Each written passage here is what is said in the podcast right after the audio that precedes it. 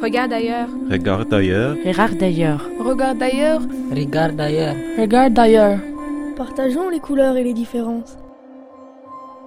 Voir, entendre. Sentir. Toucher. Regarde d'ailleurs. Partageons les couleurs et les différences. Le voyage, chemin le plus court pour se découvrir soi. Le voyage, chemin le plus court pour se découvrir soi.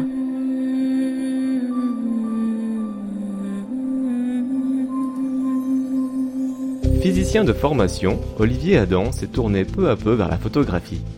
Il est aujourd'hui photographe indépendant et enseigne dans une école de photographie sur Paris. Depuis plusieurs années, Olivier se consacre à la culture et au bouddhisme tibétain, en suivant notamment l'enseignement donné par sa sainteté le Dalai Lama. Ces images sont diffusées dans le monde entier. Olivier voyage très régulièrement et souvent en Inde et au Népal. Nous nous sommes rencontrés au bas de chez lui dans un café à Paris. Bonjour Olivier, parle-moi de toi et de tes projets. Euh, oui, donc je suis Olivier, je suis en effet un Parisien, mais pas un vrai Parisien, parce que finalement il y a, peu de, vrais Parisiens. Euh, je suis plus originaire un peu de, de, de l'ouest de la France. Et puis comme beaucoup, je suis venu faire mes études, en tout cas une partie de mes études à Paris. Physicien, c'est vrai. À la base, je suis, je suis physicien, un physicien qui a, qui a bien ou mal tourné. Ça dépend comment on voit les choses. Euh, disons qu'au cours de mes études, je me suis déjà occupé beaucoup de, de clubs photo, euh, notamment quand j'étais à Normal Sup. Je allais un peu plus, euh, un peu plus, je fréquentais un peu plus le, le cours de le club photo que que, que les enseignements. Et, euh, et sur ce, ça m'a amené petit à petit à bah, développer cette activité euh, photographique. Et depuis, ben, j'allie euh, un certain nombre d'années, depuis, on va dire une vingtaine d'années, j'allie à la fois ce, ce métier d'enseignant euh, dans une école photo, parce que la physique m'a aussi emmené vers, vers l'enseignement de la photographie, et, et, ce métier de photographe indépendant que, voilà, que je poursuis bah, plutôt, plutôt en voyageant et plutôt dans des, dans des pays de, de culture bouddhiste, on va dire. Donc avant de parler de ton travail photographique, je vais plutôt m'intéresser à la photo parce que c'est un métier qui fait rêver pas mal le monde aujourd'hui. Je crois que le, métier de photographe est un des métiers préférés des Français. Et beaucoup de, de, jeunes rêvent de pouvoir être photographe, le devenir et en vivre. Toi, dans ton parcours, comment est-ce que tu as commencé? Est-ce que tu peux revenir au début? Les premiers plans, les premiers travaux que tu as pu avoir, ou vers quel type d'image aussi tu t'es dirigé, parce que la photographie finalement c'est quand même très très large comme spectre. Alors c'est vrai que c'est un métier qui fait rêver. Moi, je le, je le vois au quotidien avec euh, avec mes étudiants de, BTS qui, en arrivant euh, en, sont souvent là avec de, de, de, grands rêves, de grands de grands espoirs, soit dans soit pour dire, voyager, imaginer travailler pour, euh, je sais pas, le National Geographic, Géo, ou dans d'autres milieux, devenir un, un, grand photographe ou une grande photographe de mode reconnue. C'est vrai que c'est à la fois des métiers de rêve et puis c'est aussi plein de métiers euh, finalement qu'on connaît pas. Et, et, qui pourtant font font vivre ces photographes. Hein. Alors pour ma part, moi j'ai voilà j'ai la chance de pouvoir euh, personnellement du coup euh, ne pas avoir besoin, dirais, de la photographie vraiment pour vivre, hein, puisque puisque je suis enseignant et voilà que je suis bien payé pour pour faire ce, métier. Donc ça me permet de travailler sur des vraiment des projets au long cours, euh, en prenant le temps. Euh, on en parlera un petit peu après sur ces, projets qui sont en cours. Donc euh, pour revenir un petit peu à la question, le début, oui, c'est ça a été des, premières collaborations euh, avec notamment des magazines euh, qui tournent, on va dire, autour de la spiritualité, autour du bouddhisme, euh, avec qui maintenant je travaille très régulièrement. Donc ça a commencé en France et c'est aussi maintenant avec des, magazines qui sont plus basés aux États-Unis. Le bouddhisme, pourquoi? C'est par choix, c'est par hasard, c'est par euh, philosophie, façon idéologie, euh, valeur? Euh, c'est à la fois un petit peu par par hasard, on peut dire. Oui, j'ai connu une amie il y a plus de 20 ans qui elle qui elle était bouddhiste donc je suis allé voir un petit peu plus près ces centres où elle allait dans, le sud de la France et puis un premier voyage en Inde il y a 15 ans euh, pour aller voir d'un peu plus près. Et puis, euh, puis ça s'est fait assez naturellement finalement. Euh, j'ai commencé à, à, photographier cet tel Dalai Lama euh, de façon très régulière. Et puis, euh, puis en effet, c'est une philosophie de vie qui, qui m'a qui me parle, qui, qui m'a parlé. Euh, j'ai commencé à découvrir de, de, plus en plus et bon, je m'y sens bien en tout cas. Voilà.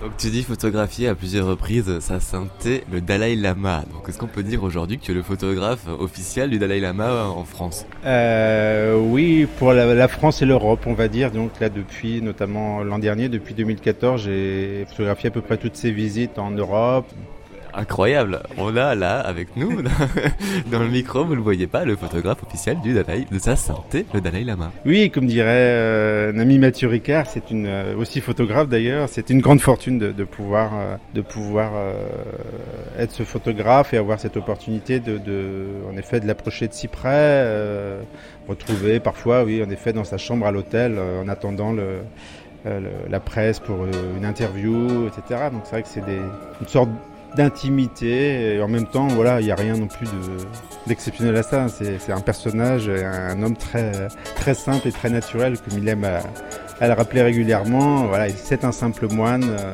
mais c'est finalement quelqu'un de, de, très simple avec qui on ah, voilà on peut on peut avoir une bonne crise de, de fou rire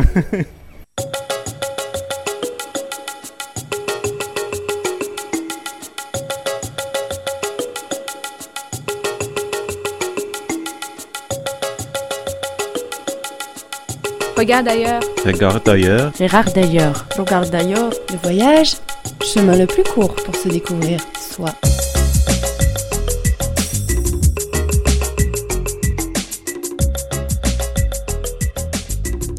J'aimerais aussi qu'on aille euh, s'intéresser un peu au, au voyage. Regarde d'ailleurs, c'est une émission qui parle de voyage, de rencontres. Euh, toi, tu me parlais d'un voyage en Inde. Il y en a peut-être eu beaucoup, d'autres. Euh, à quel moment dans ton parcours, dans ta vie, tu as rencontré le voyage? Qu'est-ce qui a fait que tu aies cette envie de, de, partir, de voir ce qui se passe ailleurs que dans notre territoire, qui est très beau d'ailleurs? Oui, moi, je, je, pense que là, ça faut remonter beaucoup plus loin dans l'enfance. Et il se trouve que, que mon père était euh, était routier à l'international, donc. Euh, à partir de, je pense, 11-12 ans, j'ai commencé à partir avec lui dans son camion pour une semaine. Euh, voilà, j'ai pu à partir du moment où je me rappelle, je, pouvais poser la valise et, que mes pieds et, dans le camion et que mes pieds touchaient la valise, j'ai eu le droit d'y aller. et euh, je pense que oui, ça, ça influait euh, chaque vacances, que ce soit les petites vacances ou pendant les grandes vacances, je partais comme ceci, euh, en Allemagne, en Autriche, en Belgique, euh, une semaine. moi, originaire d'un petit village en Mayenne, c'était un peu l'aventure, quoi. Dans un milieu un peu particulier, qui est ce milieu de la route, de la nuit voilà, donc il y avait cette envie de voyage, je pense que enfin, ça, ça jouait nécessairement. Euh, et puis ça a commencé, euh, voilà, avec des, des, des, voyages en Europe en sac à dos, très vite. Enfin voilà, c'est ça a été très très important cette notion de voyage. Et puis euh, le premier voyage en Asie euh, doit dater d'il y a à peu près une bonne vingtaine d'années. Euh, voilà, ça a toujours été présent et la découverte de l'Inde en particulier du monde de l'Himalaya, ouais, ça a beaucoup amplifié les choses. Que j'ai commencé en 2000, j'étais tout à l'heure, et depuis 2000 j'ai dû aller, je sais pas, probablement moins une vingtaine de fois en, Inde et, au Népal si on, cumule. si on cumule l'ensemble des voyages, j'y vais au moins une à deux fois par an. Donc là, c'est plus par euh, intérêt perso pour aller voyager ou bien c'est aussi du boulot ou tu mélanges les deux? Comment est-ce que tu t'y prends quand tu pars en voyage? Ah oui, c'est une question intéressante. C'est que du coup, quelque part maintenant, c'est vraiment lié à, à mes projets photographiques et euh, c'est vrai que j'ai du mal à me dire, bah, je vais aller faire un voyage comme ça pour faire du tourisme ou juste comme ça pour le plaisir. Mais alors, tu pars avec combien de kilos dans ton sac là? Alors combien de kilos bah, je, je, sais pas. Là, je vais partir euh, dimanche. Du coup, donc il y aura euh, donc deux réflexes numériques, donc des gros évidemment, parce que deux gros Nikon, euh, un D4S, un D3S, avec alors au moins deux zooms. Ouais, je prends un 24-70, un 70-200, et puis alors je vais voir parce que j'ai quelques focales fixes que j'aime bien, euh, mais je sais pas si je vais pouvoir tout emmener, plus le relais flex, euh, bon éventuellement un flash pour certaines situations, même si j'en ai pas trop l'utilité, mais voilà, on sait jamais trop ce qu'on rencontre parfois sur place. Donc je sais pas, mais ça pèse, euh, ça pèse un certain nombre de kilos, plus un ordinateur portable euh, et quelques disques durs. voilà. euh, de quoi enregistrer du son également aussi, parce que ça j'en parlerai un petit peu après, mais c'est aussi une, une donnée importante dans, dans mon projet puis dans notre projet, parce va falloir que je parle d'une autre personne qui m'accompagne et qui, qui m'accompagne dans, dans ce travail. Bah allez, on va en parler du projet. Donc Olivier, vas-y, parle-moi du projet à venir. Alors, bah, c'est pas tant le projet à venir, c'est un, projet en cours, euh, mais qui va se poursuivre. Alors, pas en Indonésie, là, enfin, il en fait partie un petit peu, on va dire, même si j'y pars seul. euh, euh, donc, ce, projet, en fait, a été lancé en 2008 hein, et il concerne finalement les nonnes de l'Himalaya. Donc, c'est, alors au début, c'était, ça commençait un peu aussi, un peu par hasard, dire tiens, finalement, il n'y a pas grand monde qui s'intéresse aux, aux nonnes bouddhistes. Euh, On parle beaucoup des moines, on connaît les moines, on connaît Mathieu Ricard, on connaît le Dalai Lama, on connaît un certain nombre de moines qui viennent faire parfois des visites en Europe. hein. Mais, euh, mais en fait, il y a des nonnes, il y a des femmes et on en parle peu. Donc j'ai commencé à m'y intéresser. euh, donc essentiellement dans des nonneries autour de Dharamsala. Donc Dharamsala, c'est en Inde du Nord l'endroit où le Dalai Lama vit en exil avec une partie de sa communauté. Donc il y a du coup un certain nombre de nonnes qui sont arrivées là-bas, euh, qui se sont échappées euh, du, Tibet depuis, le- depuis les années 60. Et euh, j'ai commencé donc à les photographier, à essayer de documenter un peu leur, vie quotidienne, et du coup aussi à produire des, interviews en fait, donc en enregistrant, en prenant des notes, un peu de leur parcours de cet exil du Tibet vers l'Inde. Je me suis rendu compte qu'elles avaient beaucoup à raconter, beaucoup à témoigner, qu'elles étaient très investies euh, dans la communauté tibétaine en, général, et que euh, surtout c'était une, euh, une partie de la société tibétaine qui était en pleine évolution.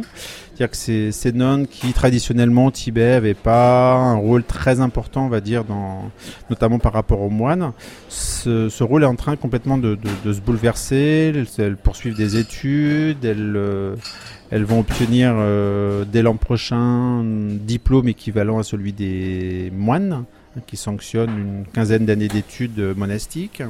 Enfin voilà, ça bouge beaucoup au niveau du féminin. Et donc du coup, ce petit projet initial commencé en 2008 euh, grandit, grandit, et c'est, ça devient euh, maintenant un projet de, des nonnes de l'Himalaya, hein, parce qu'il y a eu des voyages euh, au Ladakh, aux Anskar également, pour documenter d'autres aspects de cette, vie démoniale. Donc c'est d'autres aspects là-bas dans des contrées plus reculées de l'Himalaya. C'est plutôt la, non pas, je dirais, ce, ce, niveau d'études équivalent aux moines qu'il faut développer, mais plutôt préserver les nonneries, parce que les nonnes sont souvent très âgées, et c'est pas simple de faire vivre encore euh, les nonneries euh, dans, ces contrées. Donc c'est plutôt créer de petites écoles pour, pour faire venir de, nouvelles euh, jeunes nonnes.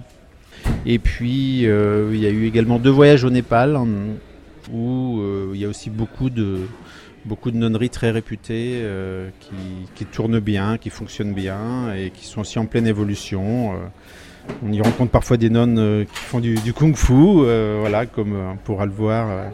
c'est la couverture du prochain magazine Regard Bouddhiste qui sortira en, juillet prochain, avec une, nonne qui, pratique le kung-fu. Donc il y a toute une richesse en fait dans, ces, dans ce travail qui, voilà, qui se poursuit depuis 2008 hein, et qui va continuer parce qu'il reste des parties à, à traiter, notamment, euh, notamment au Bhoutan euh, et au Tibet. Hein, donc euh, on espère qu'il y a une part euh, qui se fasse au Tibet de l'Est, hein, euh, notamment dans, l'Est du Tibet, notamment à Nangshan, où nous sommes invités à, aller. Et puis, le Bhoutan, de par un peu la particularité de ce, pays, on a aussi également envie d'y aller. Alors dis on parce que du coup ce, travail se fait avec ma compagne qui elle écrit, donc une sorte de, duo. Où voilà, moi je fais les photographies et Dominique elle s'occupe à la fois donc, de, de réaliser ses interviews, de tout ce travail de, de l'écrit et qui écrit aussi du coup avec moi le, les articles en fait. Ça tombe bien ça. voilà, donc ça tombe bien parce que d'une part, c'est vrai au début, j'essaie de, quand j'ai commencé en 2008, j'étais seul pour ce travail. C'est faire les deux, c'est toujours un peu compliqué de à la fois de faire l'interview, de faire les photos, euh, d'essayer de penser à tout. Donc là, je suis un peu plus libre finalement pour pour, pour, pour réaliser les, les photographies et, puis voilà, Dominique écrit très bien, donc euh, donc ça nous permet en effet de pouvoir proposer euh, des articles euh, complets avec euh, voilà des images et le, et le texte et, du coup c'est voilà à la fois plus efficace et plus il y a aussi une dynamique aussi qui est plus grande de, de travailler ce voilà ce projet à deux. Donc vraiment un projet finalement qui met la, femme hein, au cœur, les, nonnes, euh, leur vie, documenter un petit peu la vie de ces nonnes. Euh, J'ai un mot qui me vient à l'esprit, Dacni. C'est quoi Dacni alors les Dakini, euh, c'est vrai que Dominique en parlait un petit peu plus que moi, mais c'est euh, alors c'est à la fois, j'irais, des, femmes un petit peu euh, spécifiques dans, dans, dans cette histoire euh, un peu du, bouddhisme euh, tibétain, mais c'est plus finalement dire une, énergie féminine, on va dire au sens large, donc on peut trouver incarné finalement dans oui dans certaines nonnes, dans mais finalement dans, dans finalement de dans ce principe du féminin et dans beaucoup de femmes qu'on peut croiser ici et là, qui sont ni nonnes ni bouddhistes. Et je pense, pour moi, je le vois comme quelque chose de, plus général, hein, ce, principe féminin et ces, vertus du féminin euh, dont on parle, c'est vrai, de plus en plus. Hein, c'est assez, je dirais, populaire. Mais euh, avec ce monde euh, à la fois occidental et plus largement, je pense manque beaucoup de cette énergie féminine et en tout cas qu'on lui accorde une place, je dirais, plus importante. As sure as the river runs to the sea, one day, one day, one day, the land of snow, Tibet will be free. One day, one day, one day. And if you can see it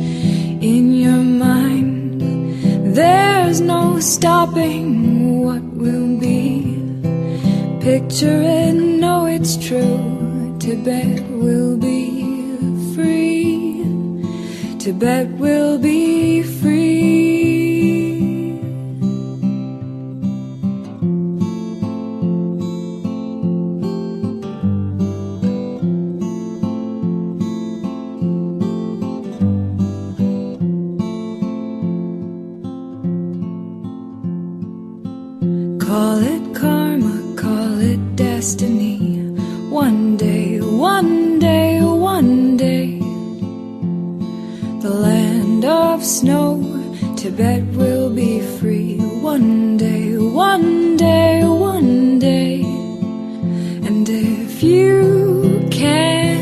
see it in your mind, there's no stopping what will be. Picture it, know it's true. Tibet will be free. Tibet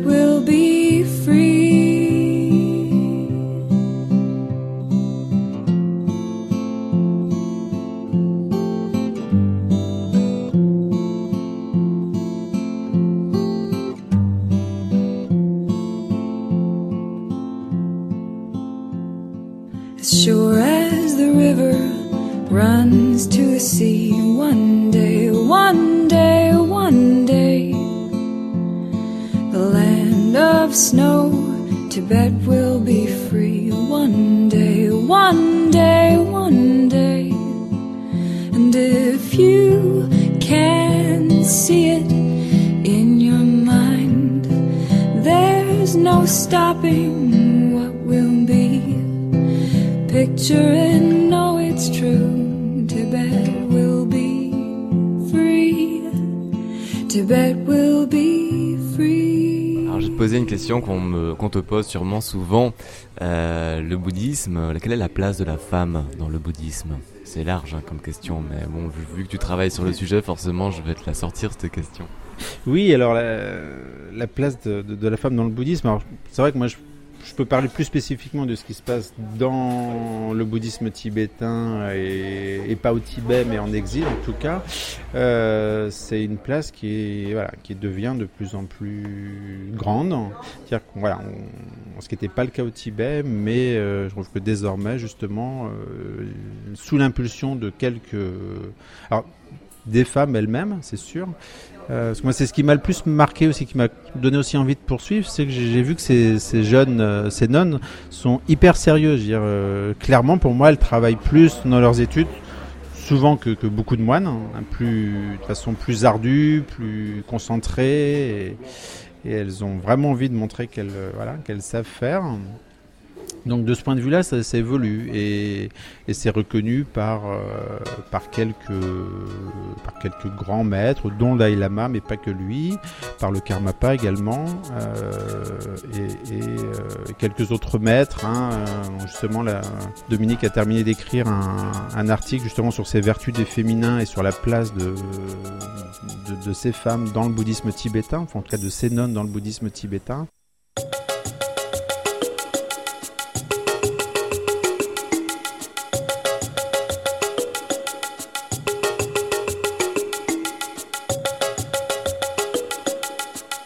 Regarde ailleurs. Regarde ailleurs. Gérard d'ailleurs. Regarde d'ailleurs. Le voyage, chemin le plus court pour se découvrir soi.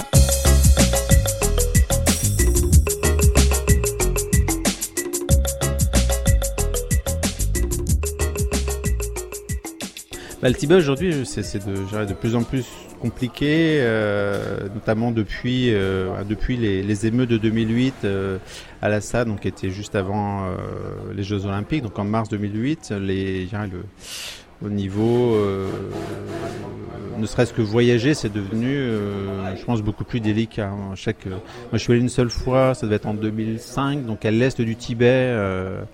Euh, donc pas dans la région de Lhasa, c'était très simple d'y aller. Enfin, il n'y avait pas besoin de, d'un visa spécifique, euh, ni de ni d'un guide. Et voilà, on pouvait, euh, en tout cas, y voyager assez librement. Autour de Lhasa, ça a toujours été beaucoup plus compliqué. Parce qu'il y a différentes régions au Tibet, on peut peut-être le dire. Hein. T'as oui. le Tibet intérieur, mais aussi le Lando et, euh, et le Kham. Voilà, ouais, il y a le Tibet, oui, euh, autour de Lhasa, donc ce euh, la région autonome du Tibet, qui est pas du tout autonome, et puis toutes les, les provinces un petit peu plus de, de l'est, hein, qui eux sont qui a plus encore intégré la Chine que la région de Lhasa, mais qui historiquement voilà constitue vraiment le, Tibet euh, classique. Donc oui, y voyager, je pense c'est devenu très très difficile. Euh, du coup, c'est aussi très difficile d'avoir des informations, euh, je dirais fiables sur sur un petit peu où ça en est, mais bon, tout ce qu'on peut recevoir comme information euh, fait que, en effet, ce, ce, pays un peu mythique, mystique, euh, notamment la région de Lhasa, a plus que ville de Lhasa, il y a une petite minorité aujourd'hui de Tibétains qui y vivent, l'essentiel étant, euh, étant des Chinois. Donc il y, a, en effet de grandes difficultés, ne serait-ce que pour euh, les jeunes Tibétains euh, y, apprendre et y pratiquer leur langue, hein, c'est, ça devient également très difficile. Bon, j'ai bon espoir quand même de, de, de pouvoir m'y rendre, euh, notamment euh, à l'est, qui est, qui est plus rural et où il y a moins d'enjeux, on va dire, euh, économiques, politiques euh, qu'à l'Assam. Mais, euh, mais c'est vrai que c'est un Tibet qui est, euh, qui aujourd'hui est, est, est, totalement dénaturé par rapport à l'image un peu fantasmagorique qu'on pouvait avoir. Voilà, c'est, on n'est plus autant d'Alexandra David-Niel. Avec donc toujours dans tes voyages ce fil rouge de te rapprocher, des, avec toujours comme euh, fil rouge, fil conducteur dans tes voyages de te, de te rapprocher de, des nonneries. Oui, oui, oui. Ouais, toujours ce, ce, ce voyage prévu serait, oui, toujours autour du, du féminin. Alors c'est vrai que si c'est intéressant parce que je me suis rendu compte un petit peu après, mais euh, si je remonte un peu dans, le passé, dans les choses que j'avais fait auparavant, il y a cette part du féminin qui était déjà présente. Moi, j'ai travaillé au Cambodge avant sur euh, la foi, il y a bon, peu après la, fin hein, du régime de, des Khmers rouges, sur le renouveau de la danse cambodgienne, sur euh, les femmes qui déminaient aussi le Cambodge. Enfin voilà, il y avait déjà les femmes qui étaient très présentes. Donc je pense, c'est pas un hasard si je me retrouve aujourd'hui à travailler longuement ce, sur ce projet des nonnes. Euh, voilà, je, je pense une, une affinité plus simple, plus plus grande en tout cas à, vouloir photographier ces femmes et à échanger avec elles. Euh, voilà. Donc c'est peut-être pour c'est peut-être pour ton amour pour les femmes qui a fait que tu n'es jamais devenu un moine. Oui, peut-être ça. C'est peut-être ça en tout cas pas pas manifestement dans cette vie ou alors je sais pas. Peut-être que je prépare ma la prochaine réincarnation euh, où je serai nonne, je sais pas, pour découvrir un peu le quotidien. Euh, en tout cas, c'est vrai que c'est un sujet qui, qui prend beaucoup de temps et d'énergie, mais qui, voilà, qui apporte beaucoup. Euh, et je pense qu'il permettra, j'espère, de, mieux connaître un peu ce, pan en Occident qu'on ne connaît pas. Voilà, donc c'est à la fois un travail, je dirais un peu documentaire, parce qu'il y a vraiment, c'est un travail de fond, euh, parce que je pense que c'est assez facile finalement de, faire euh, de belles images de ces nonnes qui voilà qui font un rituel. C'est très coloré, il y, a ces, chants, mais euh, mais c'est pas que ça. C'est aussi vraiment aller euh, dans leur vie quotidienne, dans, le questionnement, dans des, moments de leur vie qui sont voilà sont pas non, non plus que ces ces choses qu'on imagine voilà colorées, belles aussi un peu la dureté de, de, de, ces climats, la dureté aussi de, cette vie de nonne, parce qu'il y a quand même une forme de, renoncement, euh, des questionnements nécessairement par rapport à, à, pourquoi devenir nonne, pourquoi le rester. Euh, voilà, donc il y, a, beaucoup à raconter. Une question qu'on se pose en ce moment. on vit dans un contexte mondial assez compliqué euh, et, et je trouve que l'humain est dans une sorte de quête de sens. Chacun essaie de donner du sens dans sa vie et essayer de trouver, de sa, essayer de trouver sa place hein, pour se sentir bien dans ce qu'il est et dans ce qu'il fait et essayer de trouver une cohérence entre les valeurs que je peux porter et la manière dont je l'incarne dans ma vie professionnelle. Euh, Olivier, comment te sens-tu? Euh, oui, c'est vrai qu'on est dans une situation euh, ouais, qui est pas qui est pas très simple. Mais toi, est-ce que tu as ta place? Est-ce que tu es heureux de vivre ce que tu vis? Comment tu dans cette quête de sens, dans cette recherche intérieure de ce que je suis bien ou dans ce que je suis, dans ce que je fais? Ah oui, moi je me sens bien dans, dans tout ça. Euh, euh, voilà, à tel point que je pense qu'on va peut-être essayer aussi de, pour mener un peu plus ce projet encore mieux, peut-être aussi arrêter de de travailler peut-être un an ou deux euh, et, et, plutôt que de le faire par petits morceaux, hein, deux trois morceaux par an, de le poursuivre, euh, je dirais pleinement euh, sur au moins sur un an, euh, ce qui permet aussi de, je dirais, de d'accéder à des, des, endroits en plein hiver et rester coincé avec les nonnes trois mois, voilà, sous la neige dans le Zanskar, pourquoi pas. Mais voilà, quand, on est dans, je dirais, dans, ce travail, on se sent très bien et nécessairement, le fait d'être dans cette énergie et euh, dans tout ce que nous apportent aussi ces, gens et ces femmes photographiées, ça permet aussi de, de sentir bien ici en poursuivant le projet. Euh, voilà, mais c'est vrai qu'à un moment, le fait de faire ces allers-retours, on sent aussi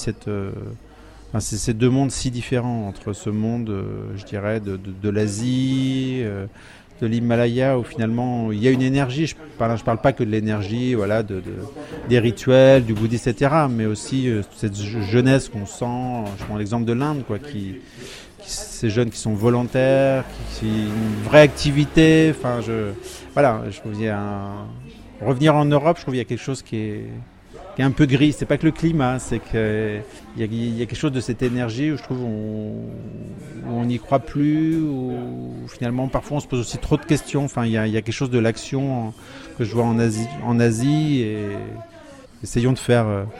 Euh, je dirais d'apporter aussi cette euh, tout, ce qu'on reçoit. Enfin, c'est ce que j'essaie de faire autour de moi aussi euh, ici. Euh, voilà, il n'y a pas de raison de, de, aussi de faire une grosse dichotomie entre ces deux mondes. Et on peut aussi être dans l'action. On peut aussi euh, faire plein de belles choses ici. Euh, voilà, en, en rentrant. Pour l'instant, ça reste ma culture et voilà, et occidentale, européenne.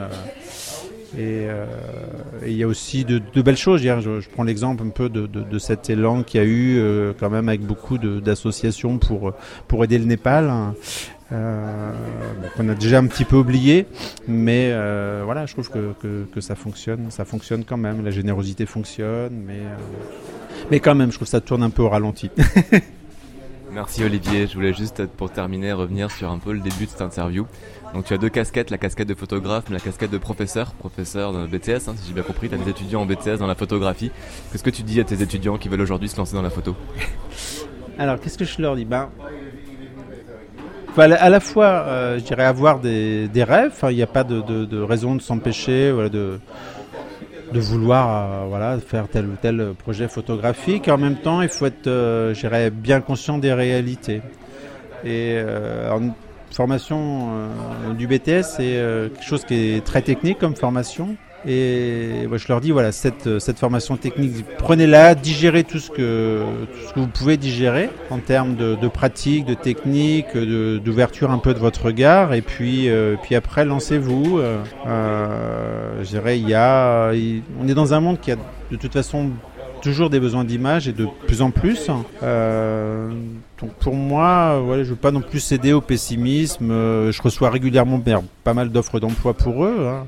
Alors c'est peut-être pas exactement ce qu'ils ont rêvé en, entrant à l'école, mais euh, je pense qu'il faut avoir une bonne ouverture, pas hésiter non plus à ne pas rester peut-être cantonné à la France, se dire qu'il y a aussi on peut aussi travailler dans d'autres pays, que ce soit en Europe ou ailleurs. Mais je leur dis, c'est un truc de passionné, c'est un truc où on compte pas son temps. euh, voilà, c'est un truc où il faut beaucoup d'énergie, mais qui ça peut apporter beaucoup en échange. Mais il faut vraiment, euh, ouais, il faut vraiment y aller à fond. Regarde ailleurs. Regarde ailleurs. Regarde d'ailleurs. Regarde ailleurs. Regarde ailleurs. Regarde d'ailleurs. Partageons les couleurs et les différences. Voir, entendre.